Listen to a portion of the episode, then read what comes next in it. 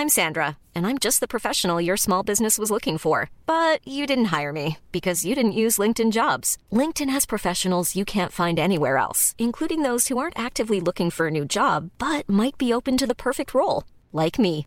In a given month, over 70% of LinkedIn users don't visit other leading job sites. So if you're not looking on LinkedIn, you'll miss out on great candidates like Sandra. Start hiring professionals like a professional. Post your free job on linkedin.com/people today.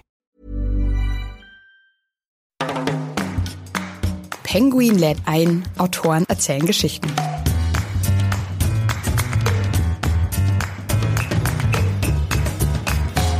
Ich denke, wir sollten da viel mehr drauf achten, wie wir wohnen und dass es uns zu Hause gut geht, weil wir einen Ruhepol brauchen in diesem heutigen Leben, der uns ganz viel Geborgenheit gibt und der uns wirklich in diesem hektischen Alltag auch ein Stück weit Ruhe vermittelt, wo wir wirklich uns mal zurücklehnen können und gutes Buch lesen können, abschalten können, Fernsehen können, uns mit Freunden treffen können.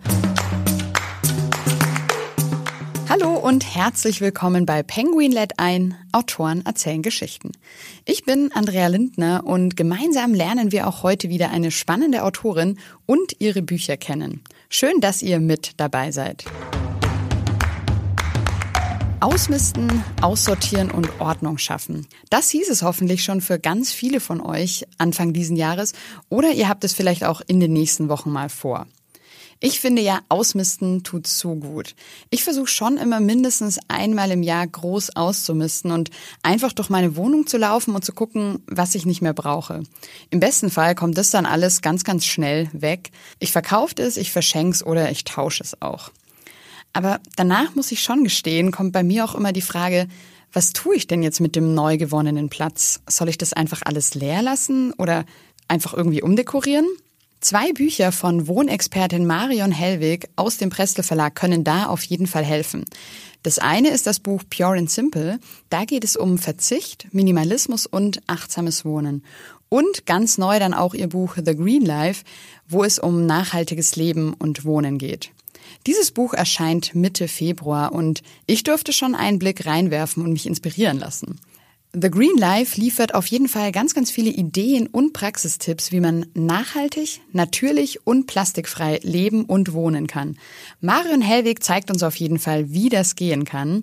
Sie ist gelernte Restauratorin, Schreinerin und Journalistin. Seit vielen Jahren schreibt sie Bücher und Magazine zu diesen Themen und gibt da einfach ihr Wissen über Wohnen, Einrichtung und Design weiter. Auch für ihr neues Buch The Green Life hat sie wieder ganz viele spannende Persönlichkeiten entdeckt, deren Zuhause porträtiert und auch wunderschöne Wohnungen vor die Linse bekommen. Ich freue mich riesig, dass sie heute hier ist und bestimmt hat sie ganz, ganz viele Tipps für meine, aber auch für eure Wohnungen mit dabei. Hallo Marion, schön, dass du heute hier bist. Hallo Andrea, grüß dich, freue mich. Ich hoffe, du fühlst dich hier bei uns im Studio einigermaßen wohl, auch wenn es wahrscheinlich nicht so richtig fancy und gemütlich irgendwie eingerichtet ist, oder? Ja, es geht schon. Also die grüne Wand würde mich jetzt so ein bisschen stören in meinen Privaträumen, aber ansonsten fühle ich mich total wohl, danke. Okay, sehr gut. Dein neues Buch The Green Line passt ja perfekt in unsere Zeit, würde ich sagen. Also in das Jahr 2020, wo es total viel um Themen wie Klimakrise, Fridays for Future, erneuerbare Energien und Nachhaltigkeit geht, oder? Ja, also das war natürlich auch einer der Grundgedanken, welches Buch könnten wir gerade auf den Markt bringen, das natürlich auch jetzt nicht nur ein Trend ist, sondern auch wirklich Sinn macht. Das war mir ganz besonders wichtig. Und da ist natürlich das Thema Nachhaltigkeit, steht da ganz außen vor. Und da ich das Gefühl hatte, dass es zum Punkt Nachhaltigkeit jetzt einfach kein gutes Wohnbuch gibt, dachte ich mir, ich mache eins. Ja, ich kann mir vorstellen, dass eben genau da dein Buch diese Lücke schließt, weil wahrscheinlich ganz viele nachhaltig, plastikfrei, natürlich leben wollen. Aber ich kann es auch bei mir selbst sagen, ich wusste nicht davor, wie das geht, bevor ich dein Buch gelesen habe. Da bin ich sehr dankbar. Da werden wir auf jeden Fall gleich noch zu ganz, ganz vielen Punkten kommen. Mich würde jetzt am Anfang erstmal noch interessieren, was so deine persönliche Motivation ist für das Thema nachhaltige Einrichtung. Meine persönliche Motivation ist ganz klar, dass es mir hier wirklich um unseren Globus geht. Also ich meine, ich habe auch eine zehnjährige Tochter. Als Mama denke ich auch dran, wie ist das mal für mein Kind, später auf diesem Planeten irgendwie weiterzuleben. Und wenn wir alle nicht umdenken, vor allem auch in unserem privaten Bereich, dann sehe ich da wirklich schwarz. Also, und deswegen ist es mir auch ein persönliches Anliegen, dass man in sämtlichen privaten Bereichen, auch in Alltagsbereichen und vor allem auch eben wie beim Wohnen, nachhaltig denkt, achtsam denkt und eben auch umweltbewusst denkt. Und ich glaube, das war einer der Hauptaspekte, dass dieses Buch ein sehr persönliches Buch von mir geworden ist, weil mir eben das Thema auch so wahnsinnig am Herzen liegt. Ja, ich würde sagen, also das merkt man auf jeden Fall auch, wenn man das Buch sich anschaut und liest. Was würdest du denn vielleicht sagen, sind so die drei wichtigsten Aspekte, an die man denken kann bei der Einrichtung, die drei Hauptschrauben vielleicht, an denen man schrauben kann, wenn man sagt, ich möchte jetzt meine Wohnung, mein Zuhause nachhaltiger gestalten? Mhm. Ich denke mal, so die erste Schraube wäre einfach mal seinen Konsum zu überdenken. Also das kann bei ganz kleinen Alltagssachen sein, wie in der Küche, im Bad, dass man einfach plastikfrei versucht, also plastikfreier versucht zu leben. Das heißt, dass man einfach versucht, ähm, Verpackungen zu vermeiden, die man gleich wieder wegschmeißt. Dass man einfach Produkte kauft, die ähm, ökologisch sind, die eben weniger Verpackung haben, die man öfter benutzen kann. Das ist, glaube ich, ein wichtiger Punkt. Was mir auch sehr am Herzen liegt, sind nachhaltige Möbel. Das heißt, wo kommt das Material her? Wo wurden die hergestellt? Wie wurden die hergestellt? Und auch sind die hergestellt worden, zum Beispiel, wenn ich in Deutschland lebe, sind die hier irgendwo in der Region hergestellt worden. Regional, da stehe ich auch voll drauf, weil ich das einfach erstens wichtig finde, diese Betriebe zu unterstützen und vor allem die Transportwege sind ja auch nicht so weit, als wenn ich ein Produkt kaufe oder einen kleinen Beistelltisch aus China, wo ich auch nicht mal weiß, wie der gefertigt worden ist. Mir ist es auch wichtig, also so, so denke ich und ticke ich auch, dass man Möbel kauft, die langlebig sind. Die sind vielleicht ein bisschen teurer als, ich sag mal, so Wegwerfmöbel von so Billiganbietern. Aber ich habe die ein Leben lang, also wenn es gut geht. Das heißt, wenn ich ein tolles Vollholzmöbel kaufe, einen tollen Tisch, dann habe ich den Leben lang. Ich kann ihn vielleicht sogar nochmal vererben. Das heißt, er wird eben nicht irgendwie früher oder später zum äh, Wertstoffhof gebracht, sondern ich lebe mit dem. Und das ist für mich auch Nachhaltigkeit, auf jeden Fall im Thema Wohnen. Okay, wow, vielen Dank dafür schon mal. Es sind da schon ganz viele Ansatzpunkte, wo man was ändern kann. Ich habe es ja gerade in der Einladung auch schon kurz erzählt, dass ich selbst auch vor kurzem ausgemistet habe und ich habe wirklich richtig, richtig viel ausgemistet. Also ich bin da echt sehr stolz auf mich. Ganz, ganz viel verkauft, aber auch verschenkt danach.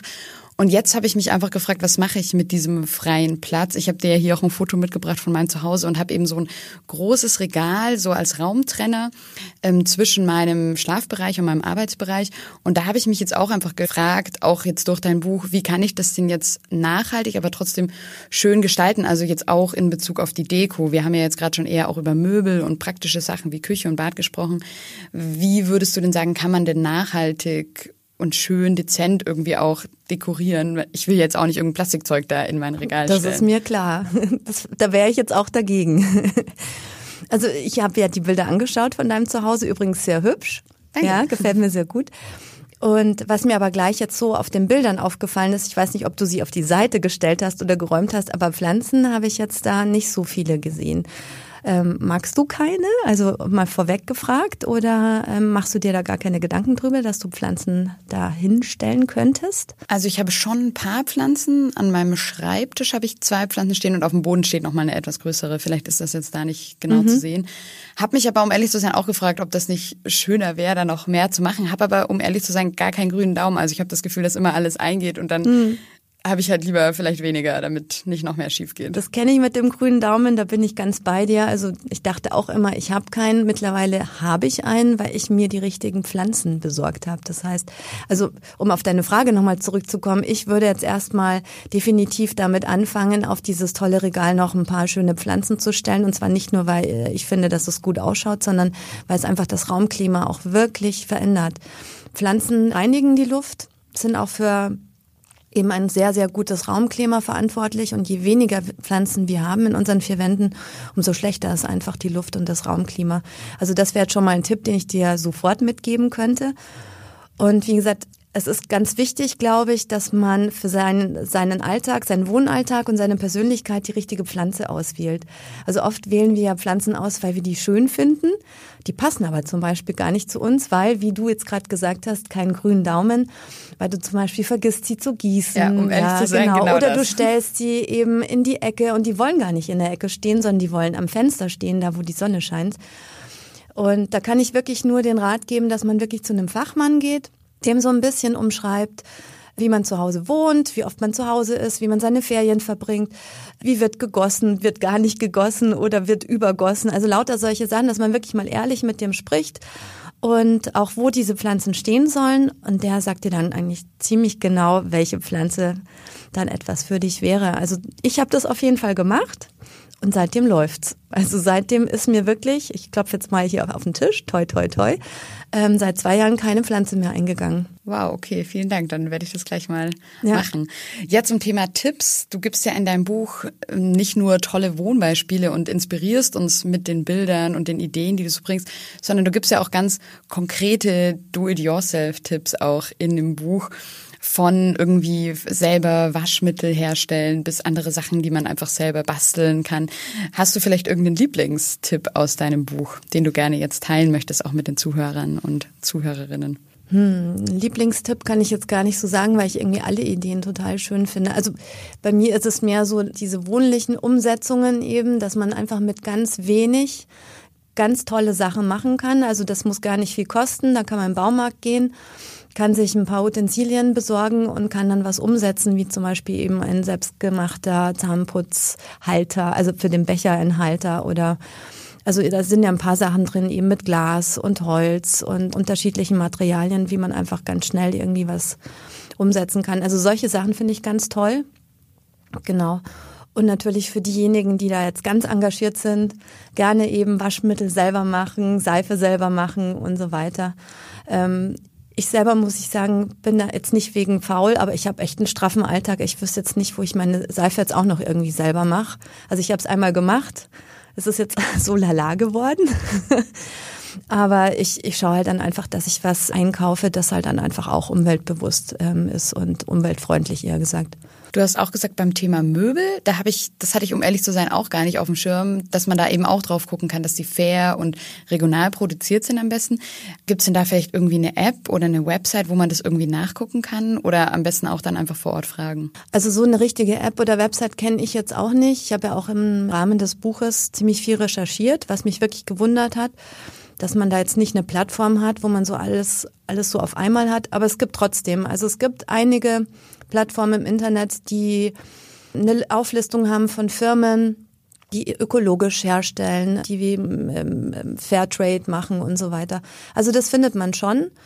Und ich kann dann einfach immer nur empfehlen, dass man, wenn man jetzt zum Beispiel einen, einen Hersteller gefunden hat mit einem Möbelstück, wo man begeistert ist und sich sagt, okay, also diese Couch, die wär's, dass man einfach ein bisschen noch außenrum recherchiert, dass man wirklich guckt, wie arbeitet ähm, diese Firma, wo kommen die Produkte her. Man kann da auch anrufen oder eine E-Mail hinschreiben, wenn man sich nicht sicher ist, um einfach noch so ein bisschen das zu durchleuchten. Ich glaube, das ist auch ein ganz wichtiger Aspekt, dass man einfach nicht ähm, komplett kopflos immer die Dinge einfach nur konsumiert, sondern einfach wirklich ein bisschen hinterfragt wie wird was hergestellt, wo kommt es her und wie gesagt auch wie gesagt die Materialien sind mir halt auch wichtig. Ist das Tropenholz, ist das einheimisches Holz? Das ist ein ganz wichtiger Aspekt einfach, ja, um auch hier nachhaltiger und achtsamer mit den Dingen umzugehen. Ja, du bist ja insgesamt wirklich eine Wohnexpertin, kann man auf jeden Fall ja sagen, hast schon mehr als 20 Bücher zu diesem Thema geschrieben und ich habe es ja ganz kurz auch schon gesagt, dein Buch, das im März 2019 erschienen ist, also dein letztes Buch vor dem The Green Life, Pure and Simple, da geht es ja noch stärker um das Thema Einfachheit, Minimalismus, vielleicht auch achtsam wohnen. Das ist ja auch ein Trend, kann man eigentlich sagen, oder dieses Minimalismus dann auch im Wohnen. Definitiv. Also ich sehe das schon so seit zwei Jahren als wirklich extremen Trend an, also der auch so richtig eingeschlagen hat. Das war nicht so ein schleichender wie vorher. Wie gesagt, ich bin ja schon seit 20 Jahren im Wohnbereich ähm, unterwegs und, und habe so gemerkt, dass viele Übergänge relativ schleichend so waren, von einem Stil zum nächsten. Und ich finde, dass dieser Minimalismus hat extrem eingeschlagen Ich glaube, dass es einfach damit zu tun hat, dass wir extrem übersättigt sind. Jetzt habe ich ein paar Mal extrem gesagt, aber es sind halt auch Extreme.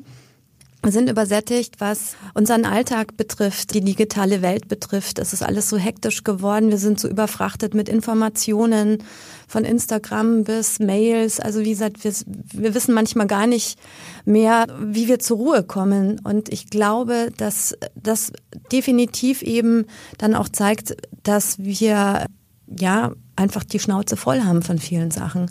Wenn ich das jetzt mal so drastisch sagen darf, ja, dass wir uns einfach immer mehr auch darauf besinnen möchten, dass wir uns zurückziehen, auf die wirklich wesentlichen Dinge konzentrieren. Und ähm, das können wir natürlich auch zu Hause. Das heißt, wenn ich zu Hause ein Riesenchaos habe und ich habe den ganzen Tag in meinem Alltag auch noch ein Riesenchaos, dann bin ich irgendwann mal fix und alle. Das ist mir dann irgendwann zu viel. Und ich denke mal, deswegen ist auch diese Sehnsucht da zu weniger ist mehr, zu diesem Minimalismus auch zu Hause, um sich von Dingen zu befreien, die einen eigentlich nur noch belasten. Ist natürlich, denke ich mal, im privaten Rahmen auch besser umsetzbar als oft eben im Alltag, wo wir uns von vielen Sachen eben nicht trennen können, die uns ständig belasten und, und um uns herum wirbeln. Aber zu Hause haben wir die Möglichkeit, uns wirklich mal Gedanken zu machen, brauche ich diese ganzen vielen Dinge, die ich habe, oder brauche ich sie nicht? Was kann davon weg? Äh, wovon kann ich mich trennen? Genau, wie kann ich es mir einfach zu Hause ein bisschen mehr Freiraum schaffen? Und ich glaube, das ist eben Grund, warum dieser Trend ähm, so gehypt ist und auch bestimmt die nächsten Jahre Bestand hat. Du hast ja dann selbst auch sehr stark ausgemistet und schreibst ja auch in dem Vorwort des Buchs, dass du ja einfach bei dir alles weg musste, was keine Daseinsberechtigung mehr hatte, alles, was nicht essentiell ist. Und da habe ich mich dann auch selber gefragt, also auch mal dich jetzt ganz kritisch ich habe beim Ausmisten selber ganz viel Deko rausgeworfen, weil ich ja denke, Deko ist ja jetzt nicht essentiell, das brauche ich nicht unbedingt. Was würdest du dazu sagen? Braucht man das? Wir haben ja schon im Vorgespräch mal kurz über dieses Thema gesprochen, dass Deko ja ein sehr dehnbarer Begriff ist. Und ich bin der Meinung, wenn das jetzt einfach Dinge sind, die keinen Persönlichkeitswert haben. Das heißt, also mit denen ich wirklich keine direkte Verbindung habe, weil es einfach ein 0815 Teelicht ist oder irgendwelche Sachen, die sich im, im, im Lauf der Zeit angesammelt haben, weil ich sie geschenkt bekommen habe zum Geburtstag oder was auch immer wenn es Dinge sind, mit denen ich, zu denen ich keinen persönlichen Bezug habe, dann bin ich schon der Meinung, dass die weg können. Also auf jeden Fall, wenn ich sie nicht brauche, ja. Und da gehört auf jeden Fall Deko dazu. Weil Deko braucht man in Anführungsstrichen eigentlich nicht. Ja, wir brauchen einen Stuhl und einen Tisch, wo wir uns hinsetzen können, ein Bett zum Schlafen. Also es gibt genügend Möbelstücke, die wir definitiv brauchen. Deko ist etwas, um es uns wohnlicher zu machen, um unsere vier Wände individueller erscheinen zu lassen. Aber brauchen tun wir sie natürlich nicht. Ja, wir brauchen, bräuchten jetzt auch kein Bild an der Wand. Was wir brauchen, ist wiederum eine Lampe, weil sonst sehen wir abends nichts. Und ich glaube aber, dass es schon wichtig ist, dass wir uns mit Dingen, auch mit Deko-Stücken umgeben, die ähm, eine Geschichte erzählen, die unserer Persönlichkeit entsprechen. Also bei mir ist zum Beispiel so, dass ich wenn ich in einer fremden Stadt bin ähm, und ich komme an was ganz Tollem vorbei, das kann eine tolle Vase sein, das kann aber auch ein kleineres Möbelstück sein und ähm, ich das Gefühl habe, okay, jetzt oder nie, weil in diesem Geschäft an der Ecke in Paris kriege ich es wahrscheinlich zu Hause eh nie wieder. Und das erinnert mich mit diesem tollen Tag und die Sonne hat geschienen und das war ein ganz besonderes Erlebnis auch in diesem Laden und ich habe vielleicht auch noch mit tollen Leuten gesprochen. Und ich nehme das mit nach Hause. Geht es mir heute noch so, wenn ich drauf gucke? Dass ich genau noch weiß, wo ich es gekauft habe, wie ich mich gefühlt habe und ich habe zu diesem Gegenstand zum Beispiel eine wirklich persönliche Verbindung. Oder es gibt andere Gegenstände und Dekostücke, die habe ich von meinen Großeltern geerbt oder von meinen Eltern. Oder die hat mir mal ein ganz lieber Freund geschenkt zu einem ganz besonderen Anlass. Also es gibt auf jeden Fall Sachen, die mir viel bedeuten. Vor allem auch sehe ich das bei meinen Bildern. Da hat jedes eine eigene Geschichte. Also ich hänge mir jetzt nicht einfach irgendwie ein Print an die Wand, nur weil der gerade gehypt ist und alle haben das gerade. Also siehst ja oft auf Instagram, gibt es irgendwie einen besonderen Künstler oder eine besondere Illustration und dann hängt es irgendwie in jedem Wohnzimmer. Äh, muss ich immer so ein bisschen gähnen, ja, so. Also mir geht's mehr darum, wirklich so die Persönlichkeit nach außen zu tragen und das finde ich, kann man schon ganz gut auch noch mit Dekostücken. Aber wie gesagt, was du wahrscheinlich auch noch wissen wolltest, ist halt, wie nachhaltig ist das? Oder wie gesagt, nochmal zum Minimalismus zurück. Was braucht man wirklich? Und ich denke mal, man sollte einfach wirklich gut überlegen, welche Dinge machen Sinn und welche können weg. Und die, die weg können, raus damit. Okay, also einfach sehr kritisch ja. immer mal wieder durch die eigene Wohnung flanieren sozusagen. Flanieren, genau. Du lebst ja selbst mitten in München auch mit deiner Familie in einer schönen Altbauwohnung, in einer denkmalgeschützten mhm. Altbauwohnung. Wie sieht denn deine Wohnung aus? Wie wohnst du so? Vielleicht kannst du das noch ein bisschen erzählen. Also ich denke, welches Wort es wohl am besten trifft, ist erstmal eklektisch, weil ich seitdem ich ein Teenager bin, war immer schon das Thema Wohnen für mich extrem wichtig. Also ich habe da so mein erstes Jugendzimmer quasi gekriegt, konnte mir die Möbel selber aussuchen, habe da ähm, Vorhänge selber genäht und so weiter. Und diese Geschichte hat sich sofort getragen. Das heißt, das heutige Zuhause, das ich habe, erzählt eigentlich eine lange Geschichte. Das ist eigentlich ein, ein, Stück weit eine Zeitreise. Also das ist jetzt nicht irgendwie plötzlich entstanden, so nach dem Motto, oh, wir ziehen in eine große Altbauwohnung und jetzt renne ich in den nächsten tollen Möbelladen und dann mache ich mir die Bude voll, sondern das ist nach und nach entstanden. Und es werden auch immer mal wieder Dinge ausgetauscht. Das heißt, ich habe zum Beispiel vor ein paar Jahren hatte ich noch zwei kleine Beistelltische, die ich mal von meinen Eltern bekommen habe. Die waren zwar ganz hübsch, aber das war jetzt nie so, wo ich gedacht habe, so, also das ist genau das, was ich da vor meiner Couch ähm, stehen haben möchte. Und dann habe ich mir habe ich Geld gespart und habe mir zum Beispiel einen ganz, ganz tollen Designer-Couch-Tisch gekauft, den ich ewig schon haben wollte, wo ich immer früher erstens das Geld nicht hatte in meinen jungen Jahren und dann auch, auch zu geizig war, ja. Also das ist so, ich würde mal sagen, es ist so ein ähm, Mix aus ähm, alten Sachen, die ich schon irgendwie so in mein halbes Leben mit mir mittrage und ähm, Sachen, die immer wieder dazugekommen sind, Erbstücke und eben auch, ich würde mal sagen, so in den letzten zehn Jahren ähm, immer mal wieder ein besonderes, schönes Designerstück das so auf meiner absoluten Wishlist stand und das ich mir halt dann einfach gegönnt habe. Und da bin ich aber auch der Meinung, dass ich da was Gutes mache, weil wenn du dir einfach einen so einen Traumsessel in dein Wohnzimmer stellst, an den du wirklich hingespart hast, dann hast du den Leben lang. Also ich kann mir jetzt nicht vorstellen, dass ich den einfach mal so raushau. Also ich hoffe mal, dass meine Tochter ihn vielleicht irgendwann mal haben will und dass die den kriegt. Ist es denn für dich ein Druck, als Wohnexpertin auch so eine perfekte, designte, wunderschöne mhm. Wohnung zu haben? Das ist eine nette Frage.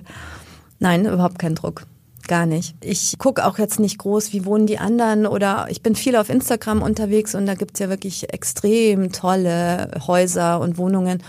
Aber mir macht das überhaupt keinen Druck, weil ich mich mit anderen da überhaupt nicht identifiziere. Mein Zuhause ist wirklich mein persönliches Surrounding. Das heißt, das ist so, wie ich mir das eingerichtet habe und so, wie ich mich wohlfühle. Und das ist mir ziemlich egal, wie das jemand anders empfindet, weil ich muss da drin leben, ja. Und ich bin auch nicht jemand, der ständig die Wände neu streicht oder immer das Neueste drum haben muss. Ich meine, ich krieg's ja jeden Tag auf den Tisch. Auch als Chefredakteurin eben von der Living and More sehe ich jeden Tag die neuesten Sachen. Aber das ist nicht so, dass ich mir dann denke, ach, jetzt brauche ich das und jetzt brauche ich das äh, neue Kissen und jetzt brauche ich den neuen Stuhl und jetzt muss bei alle irgendwie gerade die Wände schwarz streichen. Jetzt muss meine Wand auch schwarz im, im Wohnzimmer sein. Nee, das lässt mich ziemlich kalt. Also ich denke, ich habe einen guten Stil für mich gefunden, um mich wohlzufühlen.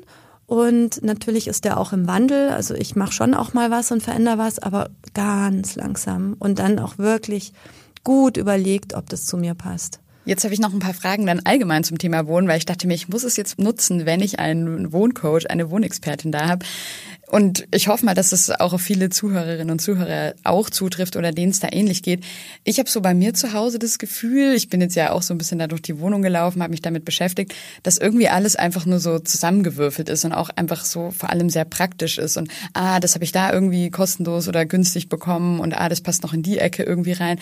Also auch die Deko, eben alles nur so kein Konzept richtig. Und ich habe mich jetzt einfach gefragt, vielleicht hast du da einen Tipp, wie bekomme ich da so ein Konzept rein? Wie fange ich damit am besten an? Ich würde dir raten, dass du dir ein Moodboard machst. Und zwar wirklich mal dich ein bisschen mit den Dingen auseinandersetzt, die dir gefallen. Da kommst du wahrscheinlich nicht drum rum, ein paar Wohnmagazine dir zu besorgen oder auch in ein paar Wohnbücher zu gucken und dann Ausrisse zu machen von den Dingen, wo du sagst, boah, das gefällt mir, da gefällt mir die Wandfarbe, da gefällt mir das Möbelstück, da gefällt mir die, das Gesamtbild, ähm, das Styling, was auch immer. Und diese Sachen sammelst du erstmal ja, um einfach für dich einen Überblick zu kriegen, hm, in welche Richtung geht denn das Ganze. Und dann kann ich dir nur raten, dass du dir ein Farbkonzept überlegst, dass nicht alles irgendwie zu bunt wird, sondern ein relativ ruhiges Farbkonzept mit ruhigen, äh, natürlichen Farben. Das kann eine Range sein, das in Grün, in, in Grau, in Natur, Brauntönen, was auch immer, wo du ein Gefühl hast, was, wo du dich wohlfühlst. Und dann machst du auf einem kleineren Moodboard, wirklich kannst auch ausschneiden, kannst du scribbeln, wie auch immer. Versuchst du mal selber, als würdest du eine Collage machen. Also wirklich eine Collage, welche Wandfarbe, was könnte da hängen, welches Bild, welche Lampe, was würde ich mir davor am liebsten hinstellen, welches Sofa. Dass man wirklich so spielerisch sich selber an dieses Thema herantraut. Und dann einfach gucken, was kann ich wirklich konkret zu Hause umsetzen? Wie kann ich das machen? Weil ich denke einfach, dass viele da kein Talent dafür haben oder das nicht so gut können, dass sie sich etwas räumlich vorstellen, bevor sie es wirklich sehen. Also ich merke das eben bei meinen Kunden, wenn ich eben Wohnraumberatung mache oder auch Interior Design, dass die sich oft überhaupt nicht vorstellen können, wie das mal später aussieht. Und wenn wir dann versuchen, gemeinsam das zu visualisieren, dann äh, tun die sich da viel leichter. Ja? Und es gibt wie gesagt, ganz viele Dinge, die, äh, die wir sehen, denen wir begegnen, wenn wir zum Beispiel ein Wohnmagazin blättern, wird es dir auch so gehen, dass du das siehst, ein tolles Arrangement und denkst, boah, das finde ich toll.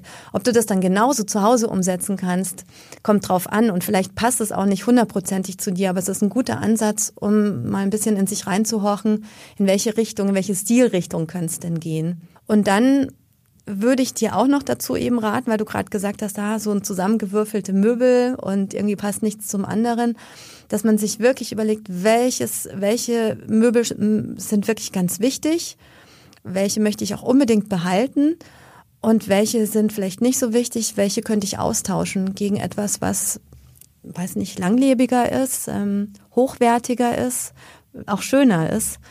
Und da einfach so peu à peu einfach vielleicht dann auch so ein bisschen zu switchen vom einen Möbelstück zum anderen. Das würde auf jeden Fall Sinn machen. Und dann bitte die alten Möbel am besten zu irgendeiner karitativen äh, Stelle bringen, ähm, weil es ganz viele Menschen gibt, die sich wahnsinnig drüber freuen, wenn sie alte Möbelstücke geschenkt bekommen. Also ich mache das auch so und finde das immer ganz toll, dass es solche Stellen gibt, wo wir unsere alten Sachen hinbringen. Also nicht einfach zum Wertstoffhof, sondern am besten wirklich dann an eine Stelle, wo es Leute dann bekommen, die es ganz dringend nötig haben. Ja, vielen Dank dafür. Das werde ich jetzt auf jeden Fall mal dann die nächsten Wochen und Monate umsetzen. Ja. Ein anderes großes Thema, womit bestimmt auch ganz viele so ihre Probleme haben, ist vielleicht so das Thema Ordnung halten. Was würdest du denn sagen, wenn man jetzt sagt, Ordnung halten ist vielleicht auch so eine Fähigkeit? Was ist denn eine gute Übung dafür, um das auch zu trainieren? Das stimmt, was du da sagst. Das ist eine gute Fähigkeit, die nicht jeder hat. Aber es stimmt auch, man kann es trainieren. Man muss natürlich ein bisschen diszipliniert sein, aber man fängt am besten damit an, dass man äh, das Chaos gar nicht entstehen lässt. Das ist jetzt so ein lapidar von mir dahingesagter Satz, aber es ist wirklich so. Je mehr du rumstehen lässt, umso mehr wirst du dann das Gefühl haben, du weißt gar nicht, wann du es aufräumen sollst. Und ich zum Beispiel habe wirklich einen ganz einfachen Trick, wenn ich Dinge rausräume oder Dinge benutze, dann stelle ich sie wieder in den Schrank oder räume sie wieder weg danach. Das ist etwas, was man sich wirklich antrainieren kann, so wie Zähneputzen. Und wenn man das irgendwann mal drauf hat, dann entsteht einfach kein Chaos und keine Unordnung. Und ich selber arbeite ja auch zu Hause. Ich habe zu Hause ja mein Büro.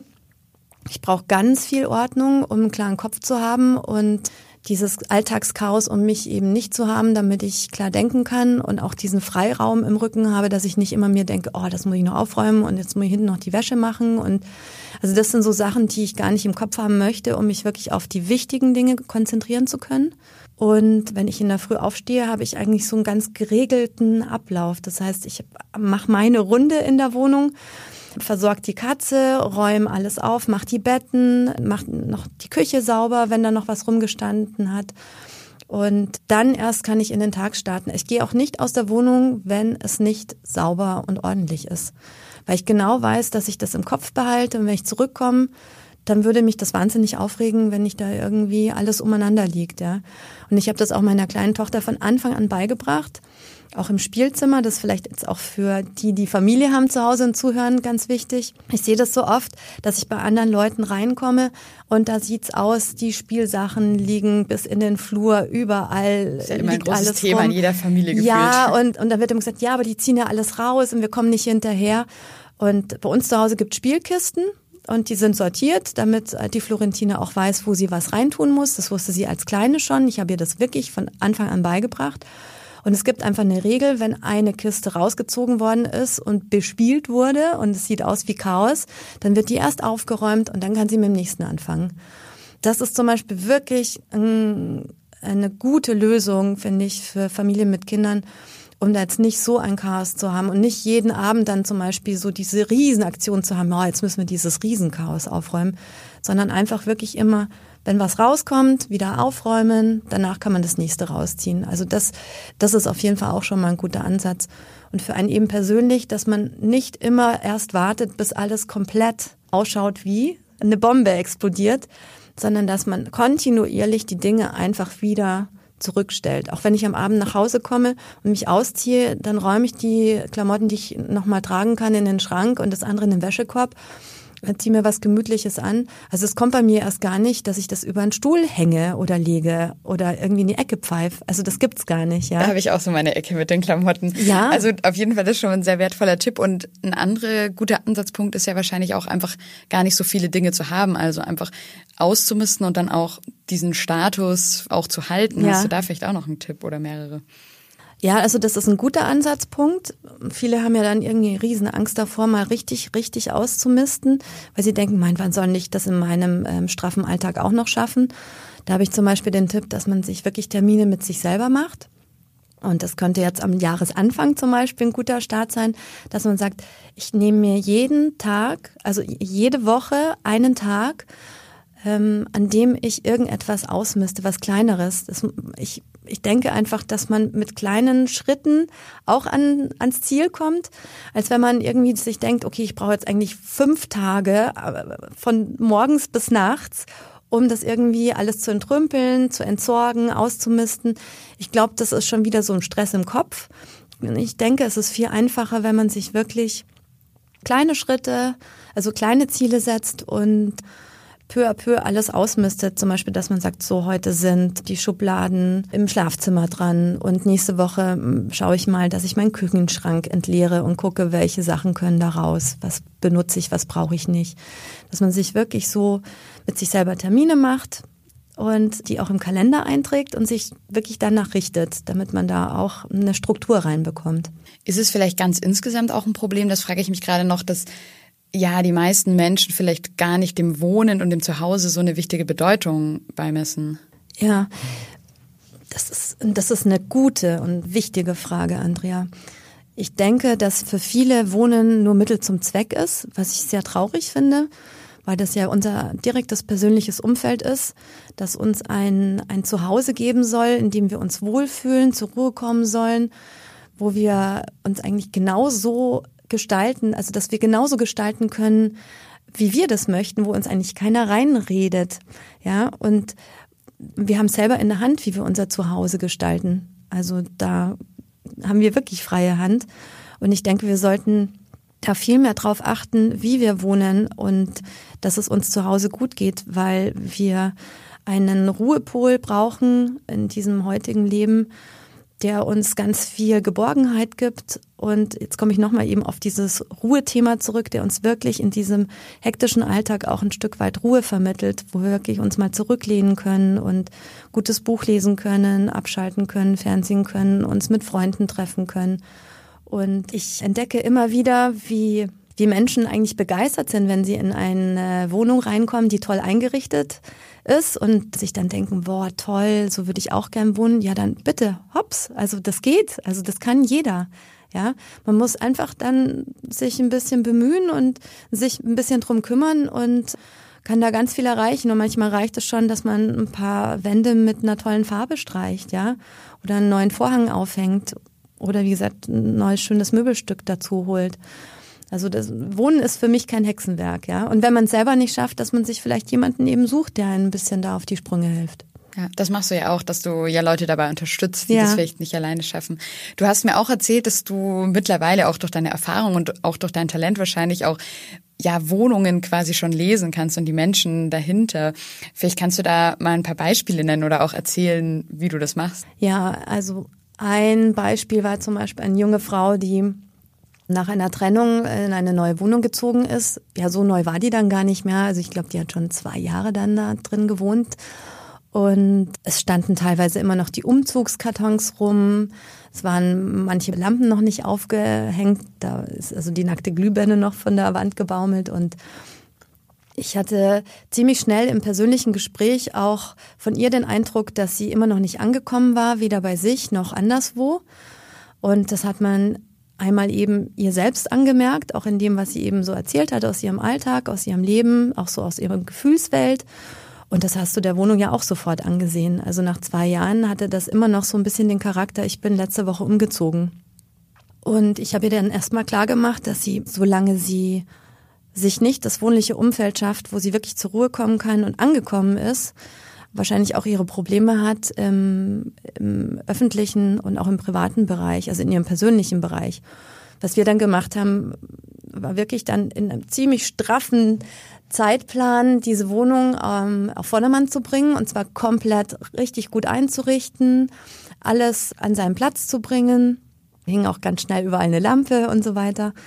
Und das hat ungefähr gedauert. Ich glaube, so nach zwei Monaten waren wir dann fertig mit allem. Also wie gesagt, die arbeitet äh, ja auch und hat einen straffen Alltag. Deswegen haben wir vieles ja auch noch am Wochenende machen können oder abends. Und ähm, siehe da, Heute läuft alles wie am Schnürchen. Also die fühlt sich total angekommen, die ist super gern zu Hause, lädt gerne Freunde ein, hat auch einen neuen Freund.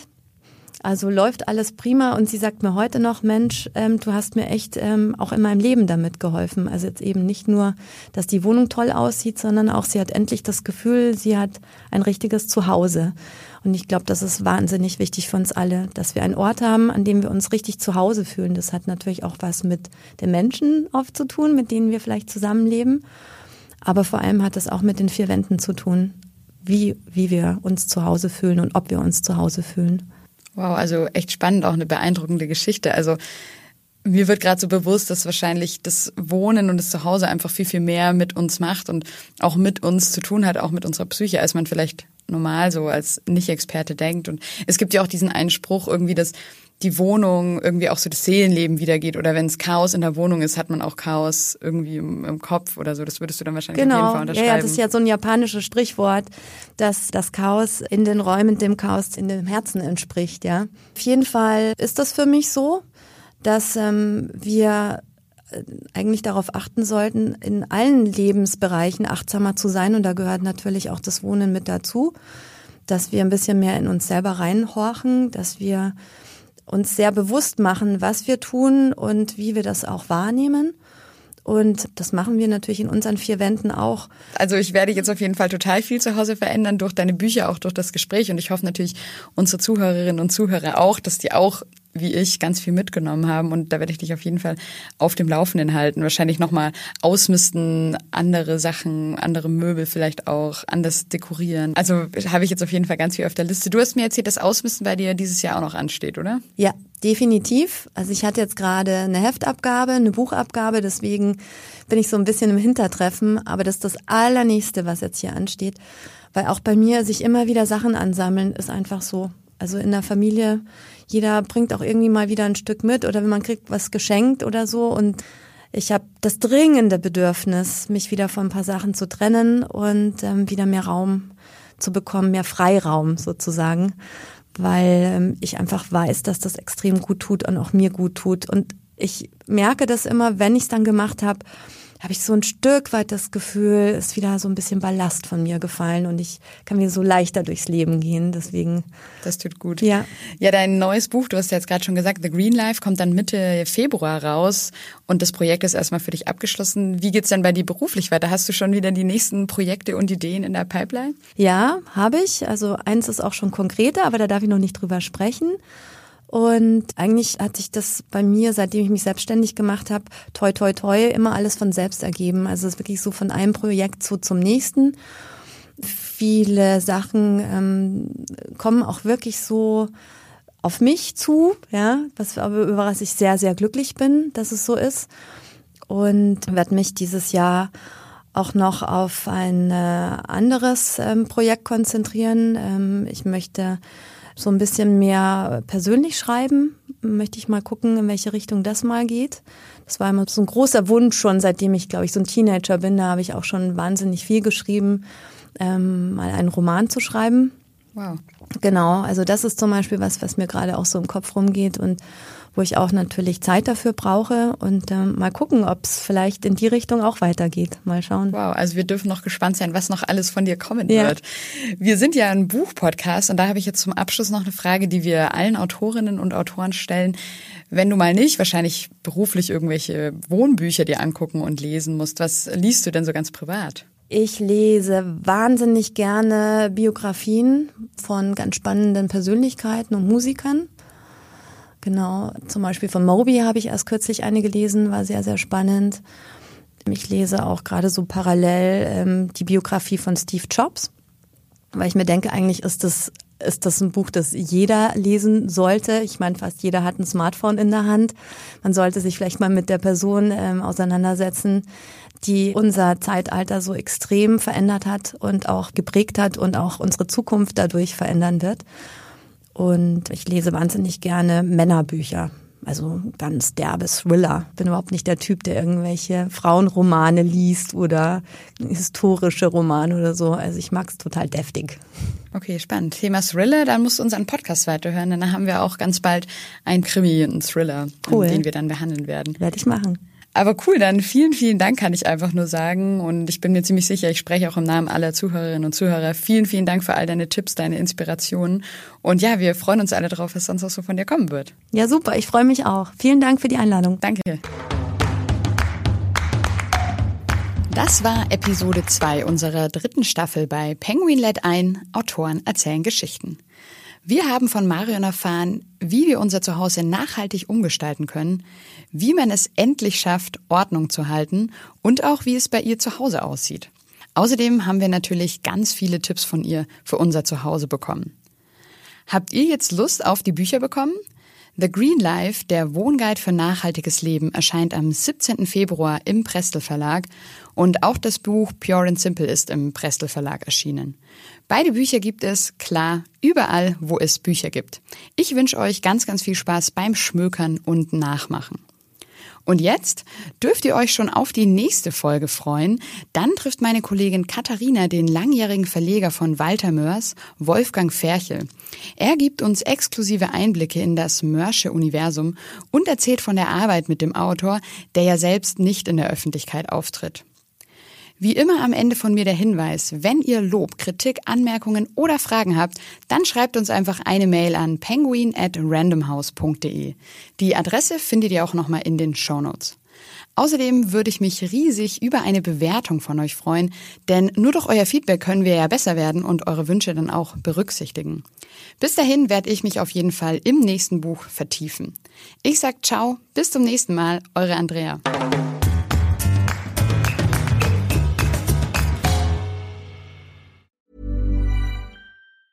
Mom deserves the best, and there's no better place to shop for Mother's Day than Whole Foods Market. They're your destination for unbeatable savings, from premium gifts to show-stopping flowers and irresistible desserts. Start by saving 33% with Prime on all body care and candles. Then get a 15-stem bunch of tulips for just $9.99 each with Prime. Round out Mom's menu with festive rosé, irresistible berry chantilly cake, and more special treats. Come celebrate Mother's Day at Whole Foods Market.